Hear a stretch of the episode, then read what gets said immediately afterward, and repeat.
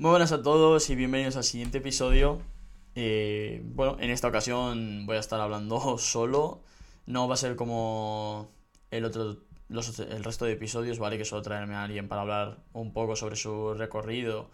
Y bueno, como ya sabéis, pues traerme a sus comunidades, ¿no? A que se den a conocer también dentro de mi blog.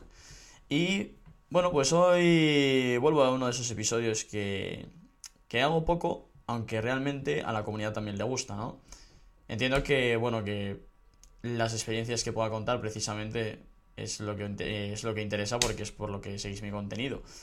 Pero claro, también entender que si me traigo a más gente al podcast, bueno, al final se puede crear una buena comunidad que yo creo que es lo que es lo que importa, ¿vale? Ya que, bueno, pues hay bastantes dificultades ahora, todo el mundo se tira del barco y solo empieza a quedar poca gente, la verdad, empieza a quedar poca gente, pocas interacciones, entonces crear comunidad es bastante más complicado y por eso yo creo que ahora más que nunca es cuando nos tenemos que juntar todos.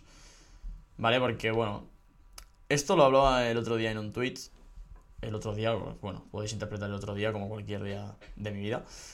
El otro día hablaba en unos, en unos tweets que la comunidad latina me parecía mejor que la española en el sentido de que suelen ser más. suelen ir más en grupo y no meterse tanto con el resto de gente. No suelen como echarse un cable entre ellos. Y sin embargo, en la comunidad hispana se ve muchísima envidia, muchísimo bueno, pues tú has hecho esto y a mí no me gustas por, lo que hiciste ayer. O sea, tú has hecho esto y ahora te quejas, bueno, hay un poco de hipocresía, ¿sabes? ¿No? Como que la gente se queja de que alguien hace promociones y luego va y hace una promoción. Entonces es como, a ver, eres subnormal, ¿no? Directamente, hablando en plata. Pero es que es la realidad, porque precisamente el episodio de hoy va a ir sobre la remuneración de los creadores de contenido. No me quiero enrollar mucho, pero para que sepáis un poco por dónde voy, ¿no? Entonces, eh, claro, la comunidad española suele ser bastante. Bueno, a ver, solemos ir bastante atrasados en todos los temas, ¿no? Pero bueno, ya cuando nos llegan, nos las queremos dar de expertos todo el mundo.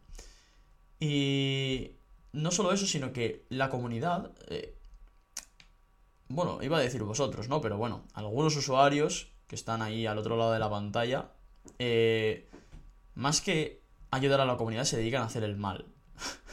Literalmente, ¿vale? Crypto Hold Trade, que me lo traje en el último episodio, eh, le, le, aprecio mucho, o sea, es, es una buena persona, pero cuando entra a Twitter se transforma y es un hijo de puta.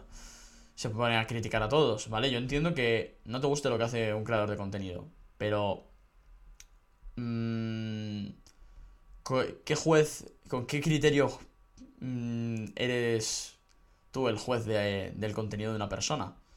¿No? Al final, yo creo que las cuentas se van autorregulando. No todas, no todas, sí que es verdad que no todas, ¿no? Porque cada uno utiliza sus métodos y al final el que mejor marketing sepa hacer es el que más va a crecer, ¿vale?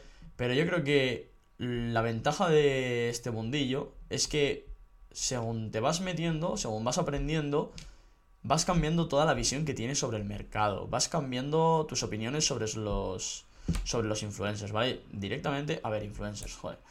No me gusta usar esa palabra, ¿vale? Sobre los creadores de contenido.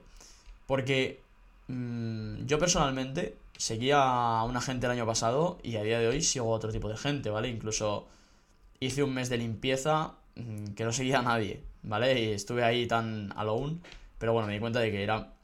No era productivo. Vale, estar en Twitter realmente me resulta bastante productivo. Pero claro. Mm, el. Bueno, todo el trabajo que hace un creador de contenido, ¿vale? Porque a vosotros no os parece que haya trabajo detrás, porque es como, ah, tú lo dices porque lo sabes. Bueno, la mayoría de gente, o muchos creadores de contenido lo dicen porque lo han visto por ahí y lo copian, ¿vale? Pero, claro, copiar no está mal. Es decir, si tú coges y copias lo que hago yo, a mí me da igual, ¿vale? Porque aunque sea mi contenido, mi contenido es gratuito y puedes hacer con él lo que quieras. Pero claro, hay gente que dice que, bueno, que se queja y dice, bueno, qué menos que dar créditos, ¿no? Pues si has leído una información mía, me das los créditos, ¿no? Me, mencionas, dices que es mía. Joder, es que es tan relativo, tío. Mm, hay información que entiendo que sí, ¿vale? Porque al final yo lo estoy publicando gratuitamente. Si luego alguien está cobrando por la información que yo que yo he dado gratuitamente, pues bueno, igual puede estar feo, ¿no? Pero mm, mi cuenta de Twitter es gratuita para que todo el mundo lo pueda ver, pueda coger mis contenidos y divulgarlos por otro lado en su nombre, ¿vale? Es un, es un gesto muy feo y al final todo se acaba pillando, ¿vale? Todo se acaba sabiendo. No, no lo digo en mi caso en concreto, ¿vale?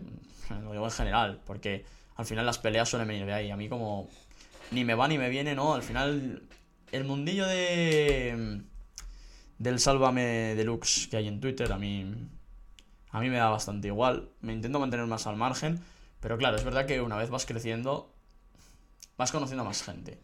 Y más gente, y más gente, y más gente. Lo bueno de todo esto es que es un mundo pequeño, ¿vale? El mundo de las criptomonedas es chiquitín. Realmente somos cuatro gatos. Y nos conocemos entre todos. Y entonces, claro, la información que sabe uno prácticamente la sabe el resto. Mm, al final se acaba sabiendo todo y todo se acaba solucionando, ¿vale? El tiempo pone cada uno en su lugar, eso es así. Y tampoco hace falta, no hace falta gente que venga aquí a, a decir qué es lo que está mal, qué es lo que está bien, qué contenido se debería de publicar y qué contenido no. ¿Vale? Yo creo que partiendo de ahí podríamos empezar el episodio. Porque, bueno, esta introducción ha sido un poco larga, quiero que os pongáis en situación, ¿no? Y quiero que entendáis mi posición y por qué mis motivos. Porque al final, claro, vosotros detrás de la pantalla lo veis de, de una forma, ¿vale? Pero yo lo veo de otra, porque yo bueno, al final tengo, tengo otras relaciones aquí, me relaciono con otra gente. Es decir, la posición realmente eh, cambia bastante, ¿vale? No es lo mismo cuando eres alguien que contesta a un creador de contenido que cuando eres un creador de contenido. O sea, tenéis que entender que la posición es distinta. No, no quiero, no digo que sea mejor o peor, no quiero decir que esté por encima, simplemente que estoy en otro punto del plano. ¿Vale? Mm, yo, vamos, los creadores de contenido tenemos que velar porque la información que ponemos sea lo más cierta posible, ¿vale? Y siempre predicando con que no es un consejo de inversión. Entonces, vosotros lo que no podéis pretender es cuando... ¿Cómo decirlo? Cuando veis a alguien hablar de un token, eh, seguramente vosotros vais a ser el liquidity, el exit liquidity de, de la gente. ¿Vale? Incluso aunque el creador de contenido no haya comprado, si está promocionándolo es porque ese proyecto está haciendo marketing. Entonces, antes de comprarlo tenéis que pensar un poco, porque mi cuenta, mm, la, cuenta de Biblock de Twitter, no, yo no trato de que de darte la, la, señal ganadora en la que vas a hacer mucho dinero, ¿no? De vende Solana ahora y lo recompras en 12 que va a subir otra vez a 25. Pues no, yo eso no lo hago, ¿vale? Mm, a mí me gusta que entiendas un poco el mercado, ¿no? Yo también estoy aprendiendo, ¿vale? Tenéis que, bueno, a ver, estamos aquí todos aprendiendo, cada uno en su nivel. Yo creo contenido porque mm, lo que yo sé está por encima de otra gente, ¿vale? En el sentido de que yo cuando publico algo la gente me pregunta qué, qué cojones estoy publicando. Entonces, mi contenido va dirigido a ese tipo de personas, ¿vale? Sí que es verdad que siempre se quiere crecer y para crecer tienes que dirigirte a un público igual un poco más específico, un poco mejor, de, calidad más alta, por si tu contenido quieres enfocarlo a gente, pues eso, especializada en un campo. Porque, por ejemplo, yo la cuenta la quiero enfocar sobre todo a DeFi porque, bueno, para todos los niveles, ¿no? Realmente. Pero cuesta enfocarlo a un nivel avanzado, especializado, alguien que ya tiene experiencia, ¿no? Porque cada uno tiene su visión del mercado, cada uno se ha formado en un ambiente distinto ¿vale? Porque no es lo mismo mi experiencia que la experiencia que tiene alguien de que haya entrado dos años antes que yo, o que haya entrado y le haya dedicado más horas, ¿vale? Porque la dedicación de. la cantidad de horas que le hayas dedicado a algo mide bastante en lo que sabes, ¿no? O incluso la comprensión que pueda tener alguien por encima de mí. ¿Vale? Porque nosotros podemos entender. Yo puedo entender algunas cosas y otro puede entender otras. Entonces. Mmm, mi cuenta sobre DeFi mm, tampoco es la panacea. ¿vale? Quiero que lo entendáis, o sea, yo si entro en algo, yo siempre lo digo, siempre soy claro. Y siempre muestro los resultados, lo que me gusta, lo que no me gusta, cómo me ha ido y cómo no. ¿Por qué? Porque al final es como se aprende. Mm, tenéis que entenderlo. Si quieres, si quieres eh, saber sobre DeFi, sobre DeFi, tienes que meterte en DeFi. no te puedes quedar mirando como las vacas al tren, no puedes quedarte mirando mi cuenta a ver cómo lo hago yo. Porque entonces cuando lo vayas a hacer tú, que no vas a saber, me vas a venir a preguntar, oye, ¿esto cómo se hace? Pues no, la cosa es que yo lo hago para que si un día quieres entrar, entres y tengas como una guía, ¿vale? Pero no, no es una guía de tienes que seguir estos pasos, de yo voy a comprar ahora cake, tú sígueme y compra cake. No, eso no, de eso no va. ¿Vale? Tú tienes que entender que eso no puedo hacerlo y que no debes de hacer eso. Precisamente, si yo publico algo, tú no debes de entrar. ¿Vale? Esa es la primera premisa que debes de entender, porque los sorteos y todo eso, al final, bueno, los proyectos tienen que hacer su marketing, ¿vale? Y gastan su token y, y hacen mil vainas y tenéis que entender cómo funciona eso. Pero bueno, como ese no es el tema principal, ¿vale? El tema principal es la remuneración, ¿no? Porque luego, claro, yo os estoy diciendo que no podéis seguirme a todos lados. Que tenéis que pensar un poco por vosotros mismos e ir hacia donde, hacia donde lo consideréis. Si tienes un nivel eh, principiante medio, entiendo que me quieras seguir. Pero no me sigas en las compras ni en las ventas. Tienes que seguirme en el sentido de que si yo te dejo un manual, ¿no? Si tú un día quieres eh, hacer una compra en PancakeSwap, por ejemplo, que es lo más sencillo, ¿vale? Tú un día te quieres abrir una cartera en Metamask. Mi idea eh, es que sepas hacerlo, ¿vale? Y que tengas una guía para hacerlo si no lo sabes. ¿Qué pasa? Que si yo en una guía eh, estoy haciendo un trade en, en PancakeSwap y ves que compro cake, y digo, ah, pues mira, voy a comprar cake mm, para que veáis el ejemplo. Es para que veas el ejemplo, ¿vale? Si yo digo, eh, me gusta... A ver, vamos a poner un ejemplo. Me gusta la criptomoneda de Cake porque tiene un sistema que tal, que no sé cuál, que no sé cuál, ¿vale? Es un ejemplo tonto porque no me gusta Cake, ¿vale? Pero imagínate que me guste y que yo lo pongo en las redes. No es para que tú vayas y compres Cake. Es para que veas lo que hay detrás de Cake, ¿vale? Cuando yo hice, por ejemplo, el, el, artículo de GMX, es para que tú vayas y empieces a entender qué están haciendo los proyectos dentro de DeFi. ¿Por qué GMX es el más puntero? No es, ah, oh, que ha hecho un artículo sobre GMX, voy a ir corriendo a comprarlo al mercado porque seguro que se va a ir a la luna. Y voy a hacer un por mil a todo mi portafolio y me voy a retirar de las criptomonedas en una semana. Que es que, lo digo irónicamente, pero es que seguramente hay gente que lo piensa.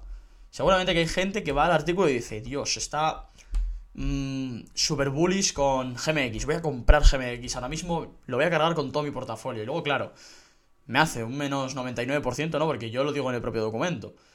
En, seis meses GMX deja de ser la moda y es, yo qué sé, y es GNS, por ejemplo.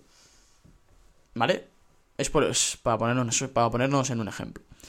Bien, con todo esto entendido, ahora eh, vamos a entender otra cosa, ¿vale? Voy a sacar el bloc de notas que le pongo aquí. Bien. La pregunta que yo pongo aquí, que muchos seguramente se hacen, a ver. Eh, vale. Es sobre la gestión del tiempo, ¿no? Si yo quiero estar eh, tuiteando lo que voy haciendo, ¿vale? Primero tengo que hacerlo. Pero no solo eso, sino que si yo quiero... Yo cuando abro Twitter, y tengo que responder mensajes, tengo que ir un paso más allá, ¿vale? Porque tengo que informarme sobre las dudas que tú tienes, eh, leerlas, entenderlas, saber interpretarlas correctamente y luego contestarte, ¿vale? Porque a todas las a todos los mensajes que intento responder intento responderles con algún argumento, ¿no? Con alguna base, no respondiéndote pues un no tengo ni idea, ¿vale? A menos que no tenga tiempo en ese momento para leerlo, eh, te mandaría un enlace como mucho y si no te diría, no tengo, no sé, ahora mismo no te puedo decir porque no lo he investigado, ¿vale? Porque es la verdad, no te voy a mentir. Entonces, claro, el tiempo que dedico yo ahora a hacer los manuales, a hacer las guías, a, a publicar en Twitter, a desarrollar en la página web, a hacer los artículos, a publicarlos de forma que se pueda entender, a traducirlos, ¿no? Entre comillas, los traduzco lo mejor que puedo. igual para más ya no puedo dar, pero bueno, lo hago lo mejor que puedo. Entonces, claro, todo ese tiempo que yo estoy desviando hacia que otras personas puedan entender lo que está pasando, ¿vale? Y tenga que traducir yo los documentos y todo el rollo y que me entendáis. Todo ese tiempo que yo estoy gastando ¿realmente a mí me beneficia personalmente? Ahí es donde está la pregunta, ¿no? Porque, claro, yo entré para ir documentando todo lo que iba haciendo, ¿no? Como me pasó el otro día con el... con la red de XDC, de Bryce, que conté.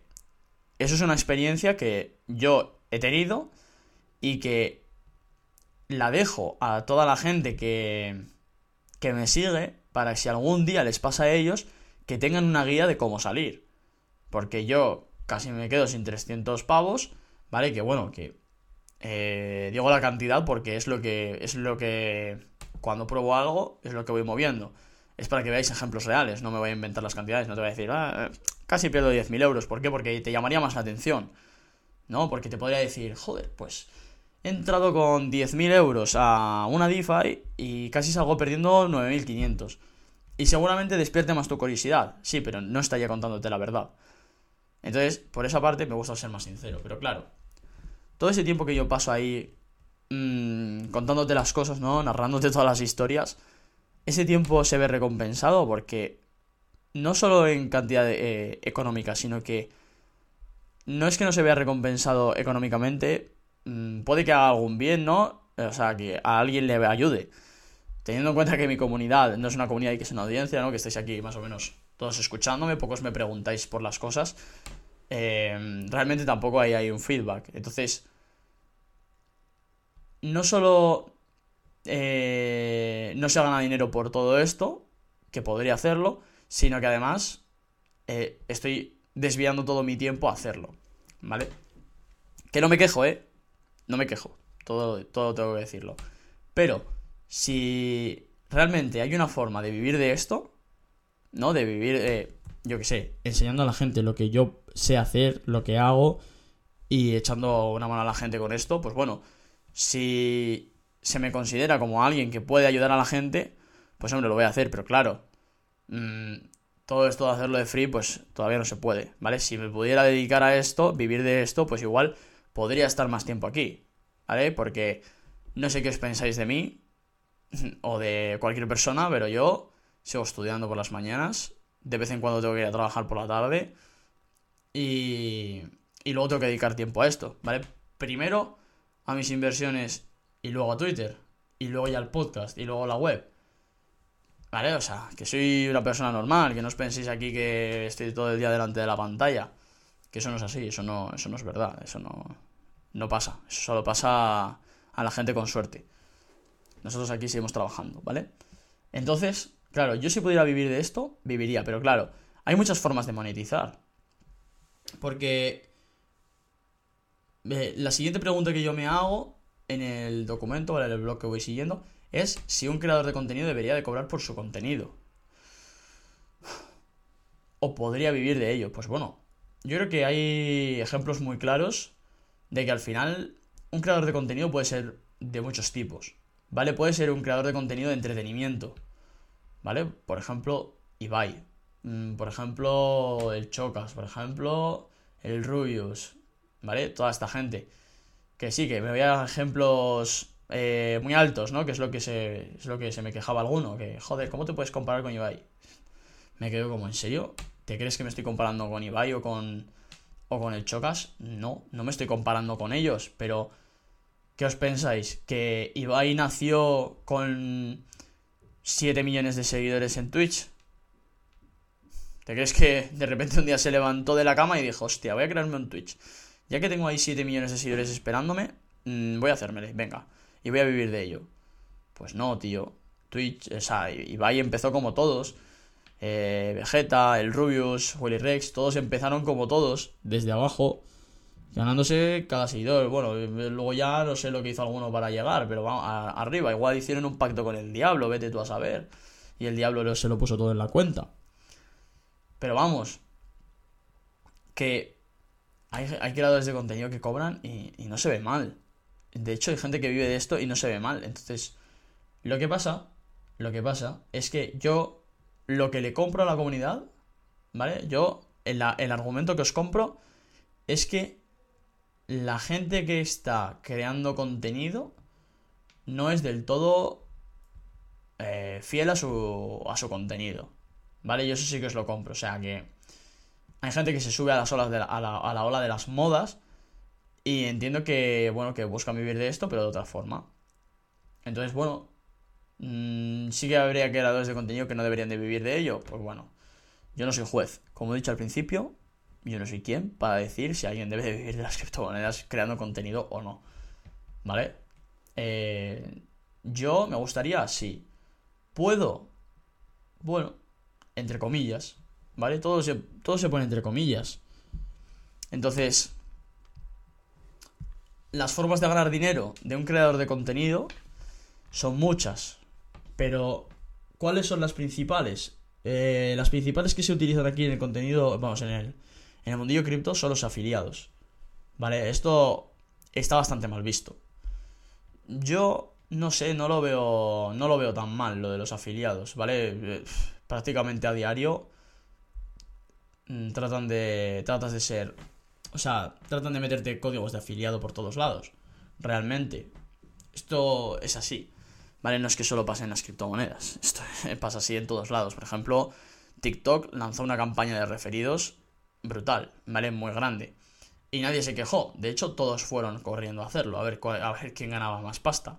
O sea que nos quejamos de las campañas de afiliados, pero luego somos los primeros que vamos a, a hacer las campañas para beneficiarnos.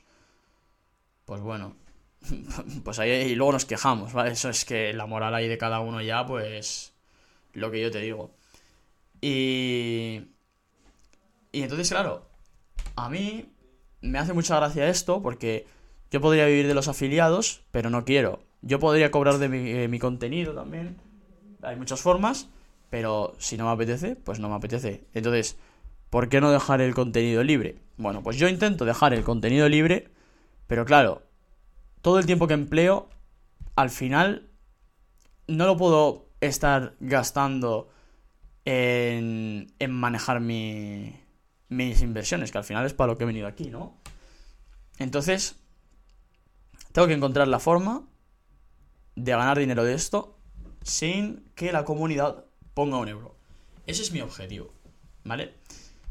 Entonces, pensando en esto, eh, bueno, estuve hablando con All Night, L. Agatha Crypto, que os dejaré su descripción, o sea, os dejaré su Twitter dentro de, de la caja de descripción, porque al final es una persona que empezó a seguirme casi de los primeros, ¿vale? Cuando yo creé el, el canal de Telegram, él empezó a seguirme, y además es una persona muy activa. Y bueno, pues me ha estado ayudando muchísimo, la verdad. Me ayudó con la web, me ayudó con todo. Eh, claro, es desarrollador, programador y todo el rollo. Pues bueno, pues mira, por si alguien le quiere. Ahí está el tío.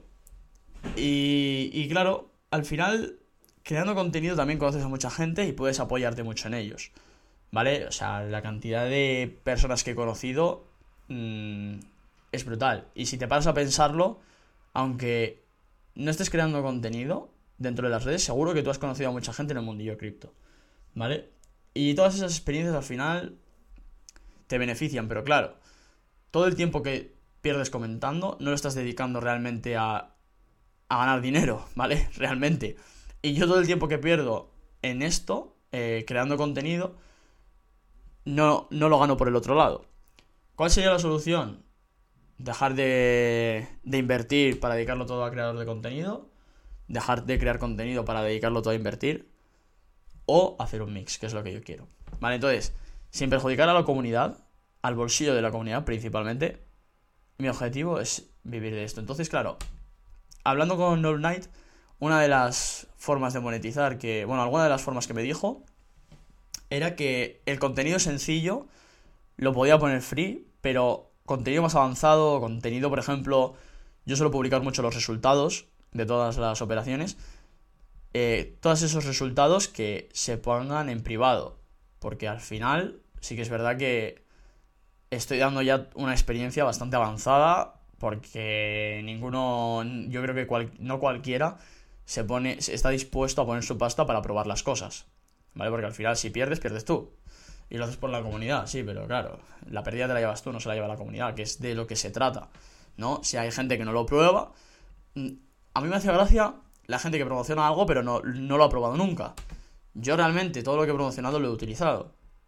Porque no voy a decir, o sea, no voy a deciros algo que yo no he probado. Yo no voy a deciros, oye, pues mira, eh, se tradea bien en Huobi, a mí me gusta, pero en Huobi nunca he tradeado. Pues hombre, ¿cómo te voy a decir que se tradea bien si no lo sé?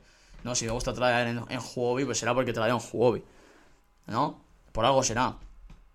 Y, y claro, yo no quería, esa forma no, no me gusta. Luego también me dijo lo de la comunidad privada. Pero, no sé, cuando abrí la Real Sociedad de FI privado, para los que llegasteis a entrar, eh, la cerré. Sí, la cerré porque no me, no me sentía cómodo realmente eh, teniendo que poner un contenido gratis y uno de pago. O sea, de pago. Y uno privado.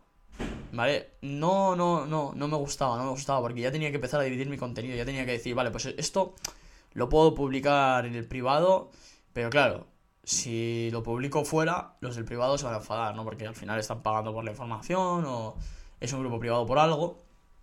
Y eso me, dejó de gustar, no, no me llamaba la atención. Entonces decidí que esa forma tampoco. Hasta que se presentó la oportunidad, yo creo que lo mejor para mi comunidad y para mí es eh, cobrar a empresas del sector. ¿Sabes? No sé si me explico. Cobrar, eh, cobrar a empresas del sector que buscan hacer marketing para que se les conozca. Pero claro, yo haría de filtro, yo hago de filtro de esas empresas, ¿no? Saber con quién promociono y con quién no para mi comunidad, que de eso se trata, para mi audiencia. Entonces, claro, a mí me gusta probar las cosas y yo creo que esa sería la mejor forma. Y siempre lo he dicho. Pero claro, luego hay gente que, bueno, pues... que claro. Que piensan solo en ellos y te promocionan cualquier cosa. Bueno, pues yo eso te lo entiendo. ¿Vale? Pero, mira, otro caso gracioso. Bueno, gracioso. Mm, bastante malo, realmente, por parte de la comunidad. Yo aquí sí que me sorprendí.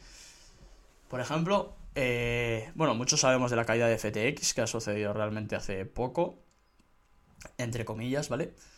Y, joder, me pareció súper curioso que la comunidad se enfadara y criticara a aquellos que eran colaboradores directos de FTX.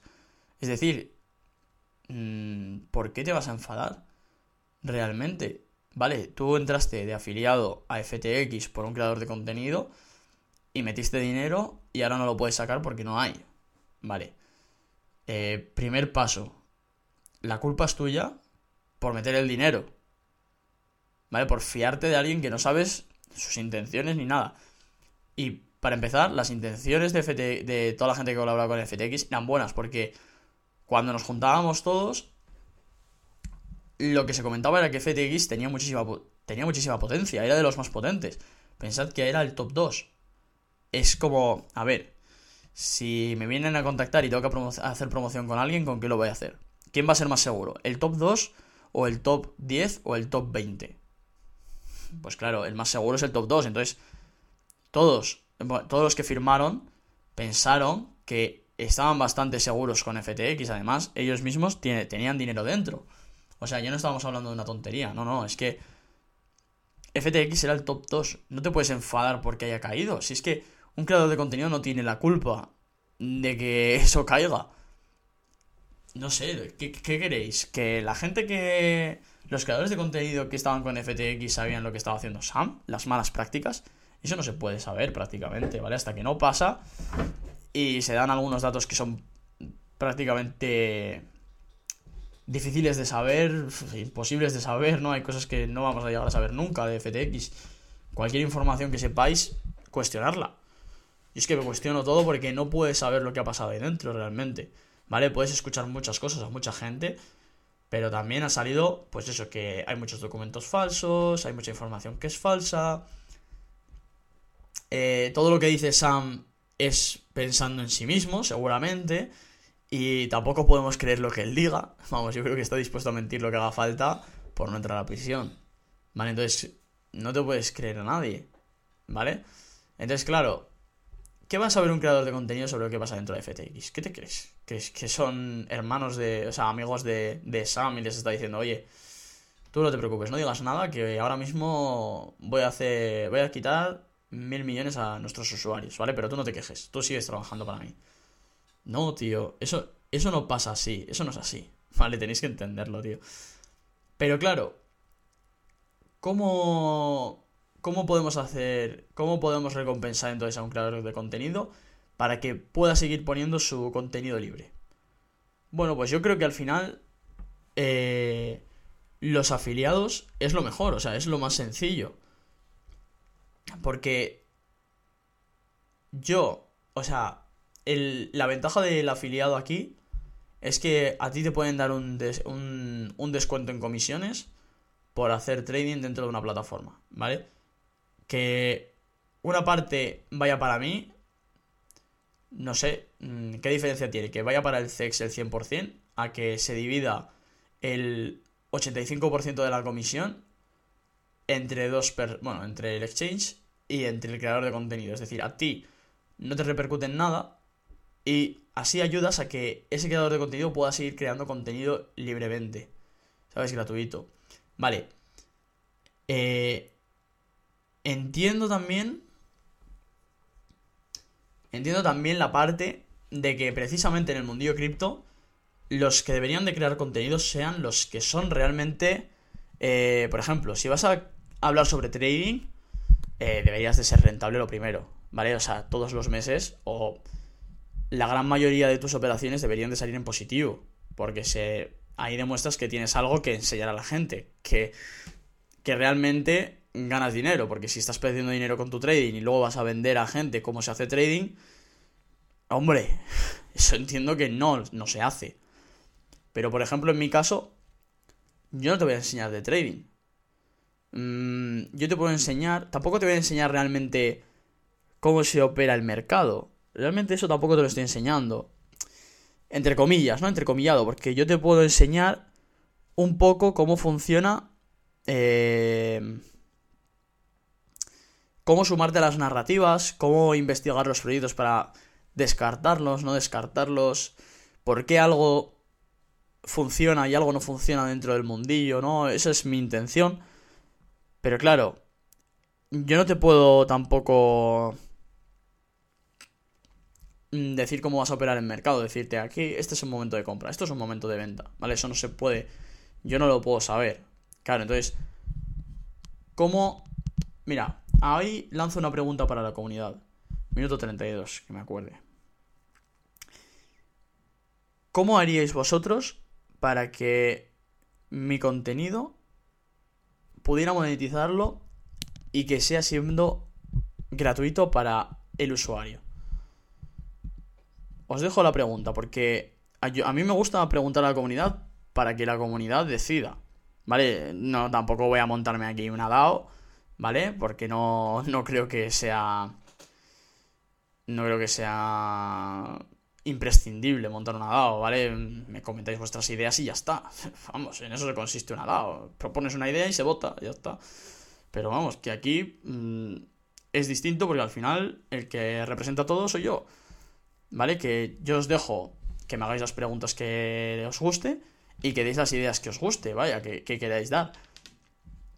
Entonces, claro, si no surge ninguna mejor opción, la única salida que me queda, bueno, mira, ahora con la web sí que podría poner eh, algunos artículos de parte de alguna marca y que esa marca pague, ¿vale? Y, y, avisarlo eh, al principio o al final o donde haya que ponerlo de que, de que esa marca está pagando, ¿vale? Pero como, claro, yo hago eh, investigaciones de alguna marca, ¿vale? De algún proyecto y esas investigaciones no son pagadas, claro, también tendría que poner que no es pagada.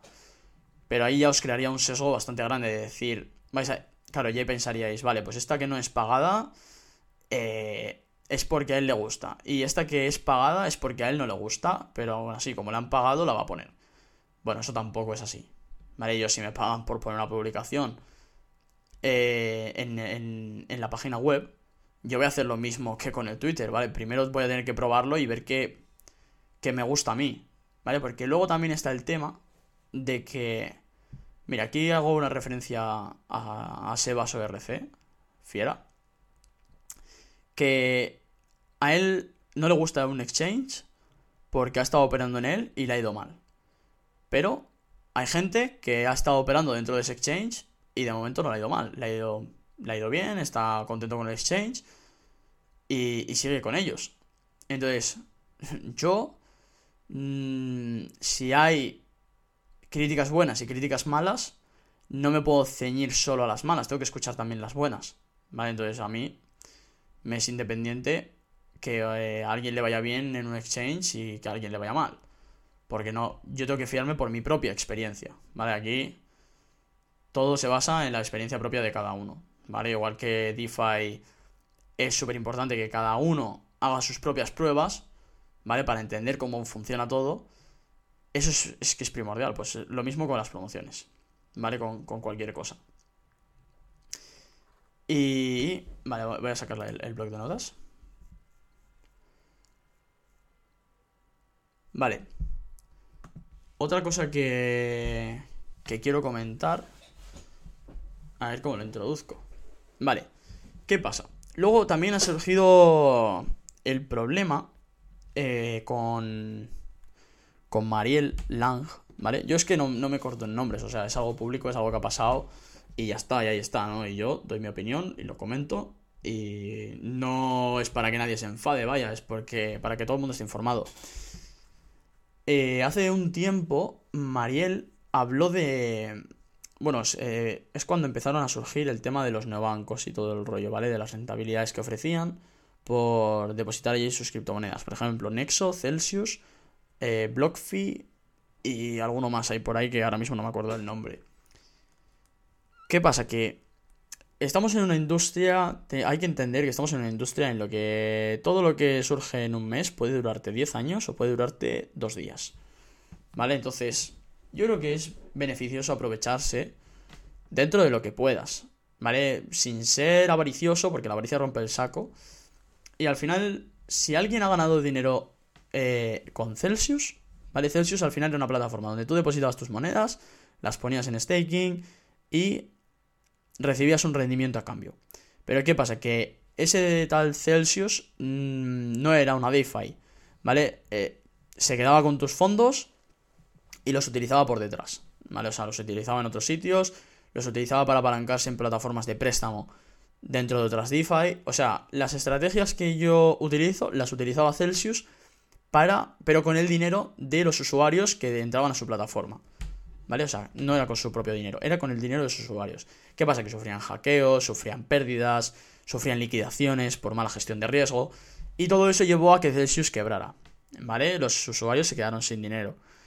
Y bueno, alguna más ha declarado en bancarrota. ¿Qué pasa? Que si, si tú hablas de Celsius y Celsius no te paga por esa promoción, la comunidad el día que se cierra te lo va a recordar. ¿Vale? Te va a recordar porque hablaste de Celsius una vez. Eh, esto no va de que yo hablo de Celsius, tú metes dinero en Celsius y te olvidas y ahí lo dejas. Y a ver si mañana con, los, eh, con las recompensas que has recibido te haces millonario. ¿Vale? Porque eso es que no funciona así. ¿Vale? Si yo te digo que entro a Celsius porque es donde ofrecen mejor rendimiento ahora mismo y creo que es rentable, y yo estoy dentro, vale, entiendo que entres, pero claro, atentas a, las consecuencias de seguirme. Yo te estoy diciendo lo que estoy haciendo, porque si veo que DeFi deja de ser rentable y me paso a un neobanco de estos y me voy a Celsius, por ejemplo, tú no tienes por qué seguirme. Oye, tú puedes seguir siendo rentable en DeFi y para ti Celsius es menos rentable y no entras. ¿Vale? Esto no trata de seguir a todo el mundo. Eh, con esto quiero dejar muchas cosas claras, ¿vale? Porque a Mariel, Mariel hizo un vídeo hablando sobre Celsius, ¿no? Porque al final eh, Celsius en ese momento funcionaba bien, pagaba, daba las recompensas y las podías retirar perfectamente, no, no tenías ningún problema, vaya. Depositabas, ganabas y te ibas, si querías. ¿Qué pasó? Que la gente se quedó y puede que perdió dinero. No digo porque se quedara por seguir a Mariel. Pero, ¿qué pasa? Que cuando Celsius ha quebrado, ahí han ido donde Mariel a quejarse como, ah, tú has recomendado esta, esta mierda, ¿no? Y al final se ha ido al traste. Estamos en una industria, como ya veis, que el Zex Top 2 se va a la mierda en dos días. O sea, mm, no podéis quejaros porque... O sea, yo considero que no podéis quejaros porque al final... Vale. entran muchos matices, tío. Si la persona que te lo está diciendo no tiene ni idea de lo que está promocionando, ni de lo que pasa, vale, vale, eso te lo entiendo. Pero si es alguien que realmente te expone y te dice, mira, estas son las desventajas, estas son las ventajas, esto es lo que estoy haciendo yo, esto es lo que voy a hacer y esto es lo que he conseguido y por eso y por estas razones yo sigo. Yo creo que a las personas que hacen eso eh, no se debería de ir, o sea, te está dando toda la información que puede, no se debería, no, no, no, moralmente, ¿cómo puedes ir a por esa persona si te ha puesto en la balanza todo, literalmente, para que tú puedas decidir? ¿Sabes lo que te estoy diciendo, no? Que al final va de esto. No puedes quejarte a Mariel porque Celsius haya caído, porque ya no tiene ni idea de que va a caer. Es que todo puede caer. Realmente, desde, si os fijáis, si os vais a, a CoinMarketCap y empezáis a revisar el top 10 de hace años, ¿vale? Empezáis a mirar año por año, mm, Bitcoin es la que está allí. Y Ether. Y no sé si alguna más. ¿Vale? Igual alguna stablecoin o yo que sé, igual Ripple o ADA. No sé, no sé, no tengo ni idea. No, ADA no. Pero vamos, que mm, solo dos. Entonces, esto no va de. Esto del hold ahí fuerte dentro de alguna plataforma. Olvidaros. Olvidaros. Yo sé de seguir a la gente, olvidaros. ¿Vale? Eh, bueno, todo este episodio. Todo este episodio. De 40 minutos, 41 minutos que llevamos. Es para deciros. Mmm, que. Bueno, con el indicador de lobo, no sé si, bueno, unos episodios más atrás, eh, Lobo Indicators, que se desarrolló sus propios indicadores de TradingView, me los ha dejado, ¿vale? Para que los utilice. Y la verdad que me va muy bien con ellos, ¿vale? Mm, un aplauso desde aquí para Lobo, ya se lo dije en el propio podcast.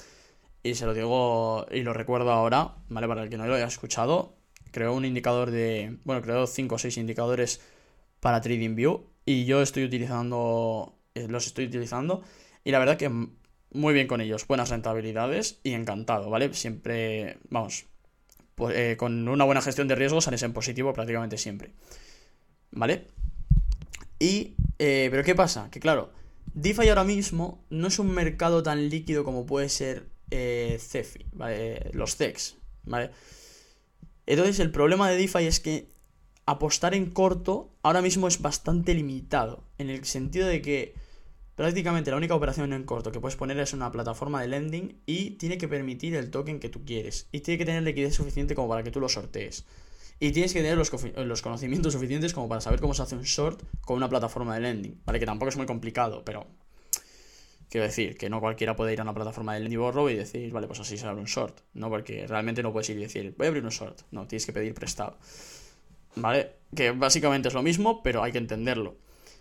Eh, bueno, pues estaba buscando precisamente un CEX, que bueno, estaba en KuCoin, como sabéis. Sigo teniendo la cuenta de KuCoin, el enlace, que no está en ningún sitio, pero bueno, si alguien me le pide, yo le doy. Tiene un 20% de descuento en comisiones, que es bastante gordo, yo creo. La verdad, me mola, me mola mucho.